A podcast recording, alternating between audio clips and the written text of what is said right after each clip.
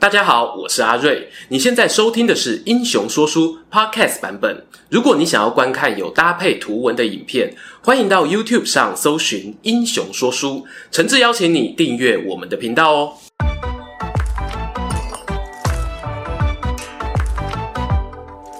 Hello，英雄说书的观众朋友，你们好，我是说书人阿瑞，替大家带来精彩的英雄故事。不知道啊，各位前阵子呢有没有看到一则国际新闻哦？阿富汗的首都喀布尔爆发了由塔利班民兵组织推翻政府军的政权轮替，原本驻扎在附近呢支持旧政府的美国军队也大量撤离。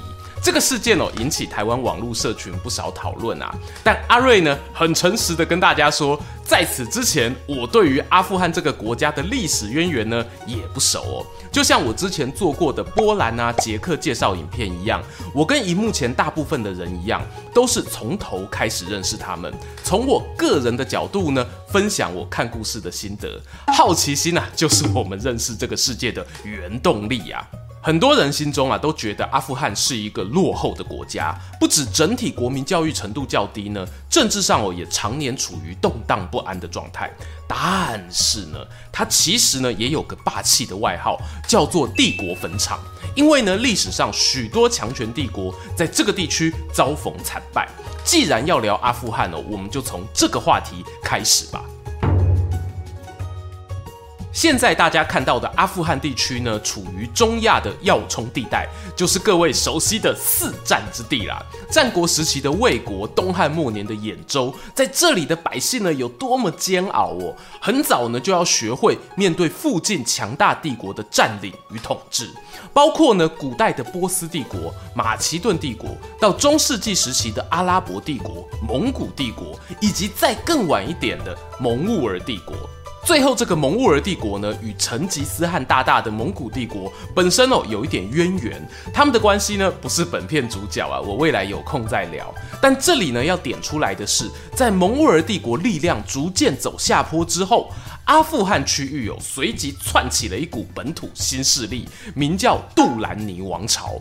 它因为受到蒙古帝国的影响呢，在民族的多元性啊，还有部落政治决策等方面，承袭了游牧文化的特色。甚至呢，有学者认为，这个王朝可以说是最后一个游牧民族国家，而且活跃到了十八世纪的后半叶。讲到逐水草而居的游牧民族呢，他们错综复杂的组成关系啊，其实也影响了阿富汗为什么会走到今天的艰难处境。阿富汗人哦，并不是一个单一民族的国家。从下面这一张地图可以发现，阿富汗与巴基斯坦的两国疆界中哦，有好多的民族区块。阿富汗内呢，以普什图人占多数，将近全国的一半。塔利班组织呢，和刚流亡的政府总统都是属于这个族群。然而，这意味着另外还有超过一半的人啊是各有所属，譬如第二、第三多的塔吉克人与哈扎拉人。其中呢，哈扎拉人据说拥有突厥与蒙古的血缘关系，信奉什叶派伊斯兰教，与信仰逊尼派、掌握大权的普什图人呢，从以前哦就经常发生冲突。这次改朝换代，不少哈扎拉人呢就打算啊往同样有什叶派信徒，而且还有哈扎拉社群。的伊朗逃难。至于普什图人，他们自己有也有自己的问题要烦恼啊。在地图上呢，他们的分布区域相对集中，是在阿富汗的东南边，有一部分呢还跨入了巴基斯坦的西北部，离印度不远。他们的故事就和本片的主角杜兰尼王朝有关了。杜兰尼王朝，顾名思义啊，就是一个叫杜兰尼的人所建立的王朝。这是右北平教我的事情，欸、不要偷懒哦。认真说啦，杜兰尼王朝的开国领袖呢，名为艾哈莫特沙杜兰尼。由于他在乾隆年间啊，曾派遣使者跟大清帝国打交道，因此呢，在清史稿中有留下记录。我暂时呢，就使用这里的译名。我个人怀疑呢，杜兰尼应该是他在一统阿富汗、建立王国后哦，在名字上呢加上的称号，这不太肯定啊。欢迎专家帮我留言补充。艾哈墨特沙呢，出生于公元一七二零年代，一个以普什图人为主的萨多查伊部落。他的父亲呢，原本也是领导阶级。然而，这里的生活啊，弱肉强食，竞争激烈。艾哈墨特沙十岁左右呢，就不幸被敌对部落给俘虏，关押在今日阿富汗第二大城坎大哈附近的碉堡中。还记得前面我们提到阿富汗的地理位置吗？四战之地啊，这样的先天开局呢，有好有坏。这时候呢，好处哦就来了。同一个时间点呢，邻居波斯有一个新崛起的王朝，新的波斯国王哦，对于打仗很有天分。他在一七三零年代几乎征服了阿富汗大半的地区，甚至入侵印度，洗劫了大城市德里。势力范围所及呢，也包括了艾哈墨特沙被囚禁的监狱。波斯国王呢，看到这少年年轻有为啊，没有被困苦的牢狱生活腐蚀心智，对他呢赏识有加，将他释放出来后哦，还命令他去招募一批义勇军作为自己的亲卫队。顺带一提呢，这个国王啊，年轻的时候也曾被卖为奴隶，最后呢成功逃亡，才有今日的成就。会不会是因为相似的背景，才让他与艾哈墨特沙惺惺相惜呢？让人哦有无限想象空间呢、啊。波斯国王虽然势力扩张得很快，也从邻居身上呢掠夺到不少珍贵珠宝，让他哦得以在国内大兴土木，炫耀自己的功绩。但快速崛起背后呢，必然呢、会有很多需要磨合的事情来不及处理。在收复伊朗地区后，各地封建领主的暴动就没有少过。公元一七四七年，这一位如流星般闪耀的领导者呢，就遭到暗杀身亡。波斯、伊朗、阿富汗地区再次陷入混乱，而属于我们艾哈莫特沙的时代呢，即将到来。波斯国王猝逝的当下，艾哈墨特沙原本打算趁机夺权，看能否坐收渔翁之利，取得统治波斯的正当名义啊。然而呢，这个难度我太高了，他最后只有带着部分财宝以及四千名骑兵回到坎大哈。说只有部分财宝呢，是谦虚了啦，因为当中哦还包含了一颗波斯国王从印度抢来，重达一百零五克拉，有光之山美称的大钻石。后来呢，则辗转流传到英国维多利亚女王手中。同一年的十月呢，在坎大哈举办了一场普什图人部落的领导会议，传统习俗上称它为支尔格。会特别提它的传统名称，是因为呢，这也是学界们认为可以追溯到蒙古帝国时期的政治议事制度，游牧民族的无形遗产啊。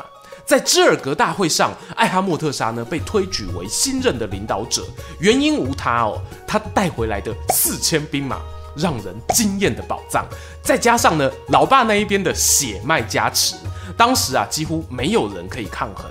他举行登基仪式时呢，就顺便帮自己加上了那个华丽的名号——艾哈墨特沙杜兰尼。翻译成华语呢，类似于如珍珠般光彩的国王艾哈莫特沙，所以呢，也有人称呼他珍珠汗。杜兰尼王朝，正式展开。有些朋友呢会直接叫他阿富汗国王啊，然而呢，这时候的阿富汗其实呢还处于四分五裂的状态。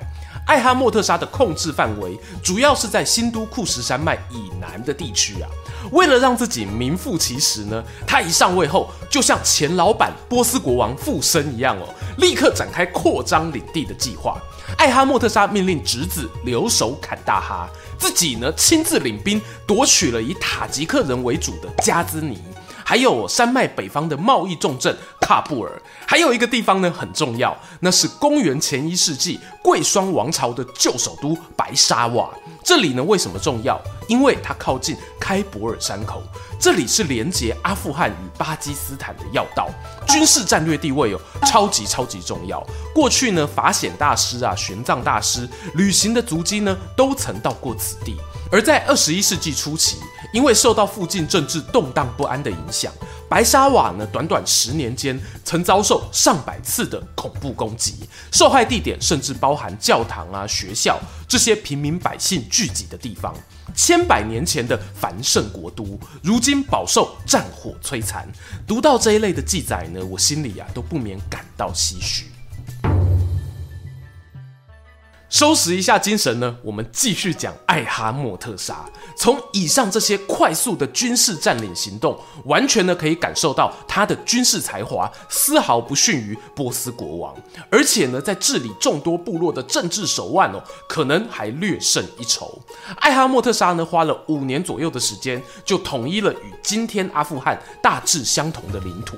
征讨不同的部落族群时呢，他放话说啊，只要你投降呢，就能够享有平等的待遇，承诺安定与良好信用，能够做到这两点呢，一个阿富汗霸主就这么诞生了。然而比较倒霉的呢，就会是他的邻居，西边的伊朗与东边的印度都饱受痛苦。伊朗的大臣，同时也是什叶派的圣城马什哈德，曾经呢被包围八个月。最后成为阿富汗的附庸国，缴交了大笔的贡金，就是保护费啦。印度那边呢就更惨哦，艾哈默特沙掌权的隔年，公元一七四八年就领兵渡过印度河，第一次攻占拉合尔，让当时的蒙兀尔帝国的总督割地求和，还承诺呢每年纳贡。到了一七五三年呢，帝国总督过世，他们哦趁机拒绝再缴保护费。这时候呢，艾哈默特沙又一次出兵印度，拉合尔二度沦陷。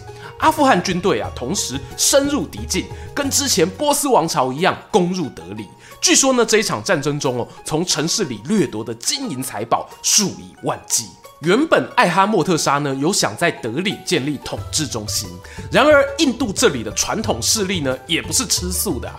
当阿富汗军队前脚一走，本地信奉锡克教的锡克人与印度教的马拉塔人呢就揭竿起义，把属于自己的城市夺回来。而艾哈默特沙呢，索性借力使力，他也号召伊斯兰文化圈的子民对锡克教与印度教等异教徒发动圣战。这段入侵印度的战争打了多久呢？前前后后有差不多十年的时间。中间呢，尽管有在对马拉塔人的作战取得大胜，但艾哈默特沙始终没有办法把权力在印度落地生根。只要军队一离开，印度随即用游击战的方式卷土重来。我个人认为呢，对印度用兵的行动啊，让他费了太多心思，进而呢，也影响到杜兰尼王朝的整体存续。公元一七七二年，艾哈默特沙在宣布迁都到喀布尔之后没多久，就因病重不治而过世。有人猜测呢，是恶性肿瘤所导致的。由于事情来得突然哦，艾哈默特沙并没有明确指定继承人，这让他身后的杜兰尼王朝陷入一片混乱。好不容易团结起来的阿富汗，又渐渐走向部落争权的状况。十九世纪初时呢，更一度分裂成五个君主国啊。艾哈默特沙如果生前有知，他是否会改变自己过去的军事决策呢？终于又来到结论时间。艾哈默特沙呢，在后世的评价算是褒贬参半啊。他的王国领土最盛时呢，一度包含了今日的阿富汗与巴基斯坦。有些阿富汗人呢，会认为他是民族英雄，甚至尊称他为“爸爸”、“父亲”的意思哦。因为在他的统治之下，只要是被他认为的阿富汗部落，多半呢都保留适度的自治权，并不会在内政上干涉太多。有个霸主在位呢，也压得住那些有野心想要夺权的人。很遗憾的是呢，艾哈默特沙对待非我族类时啊，就完全展现出不一样的人格。前面提到攻打周边邻居的城市，该抢的、该烧的都没有少过。这一点呢，确实有让我想起过去蒙古帝国扩张的状况。当然啦，我们回头去检视这一位阿富汗霸主的决策，多少呢都有一点事后诸葛。要说啊，对印度好一点啊，对伊朗好一点啊，但对于经济体质不好的阿富汗来说，那政府营运的钱财又要从哪边取得呢？没有一个外部共同的敌人哦，又要怎么凝聚内部许多部落的向心力呢？这些呢，也仅仅是游牧社会中哦，领导者所必须面对的众多难题之一。我知道啊，大家一定也会好奇，那阿富汗接着又发生了什么事？我简单说哈，在十九世纪北方的俄国崛起，他们呢曾觊觎英国统治的英属印度，而俄国呢很清楚，任何想要入侵印度的统治者都必须要先占据阿富汗这个门户，于是呢抢先与阿富汗建立了同盟关系。这个外交行动呢让英国感受到压力。决定直接发兵入侵阿富汗。但擅长海战的日不落国，终究在以山地为主的阿富汗踢到铁板，蒙受重大的损失，也成为进入十九世纪后又一个栽倒在帝国坟场的苦主啊！不幸中的大幸是呢，这一场战争过后，阿富汗发展相对于周边国家更为稳定。两次世界大战发生的时候呢，它所处的中亚要冲地带都刚好闪过主要冲突，整个社会发展哦，经济起飞。到一九七三年前时，甚至还有宪政民主体制。只可惜呀、后来呢，他们卷入苏联与美国的大国角力。公元一九七九年，苏军甚至踩上了阿富汗的领土。这一年呢，应该是许多阿富汗人难以忘记的一年。喜欢今天的故事吗？英雄说书需要你的支持，让好故事被更多人听到。动动手指订阅我们频道，打开小铃铛，选择接收全部消息，这对创作者的帮助非常非常大。如果你还想要给我们更多鼓励，也可以扫描加入会员 QR code，用每个月一杯咖啡的钱赞助我们的内容创作。这里是英雄说书，我们下次再见，拜拜。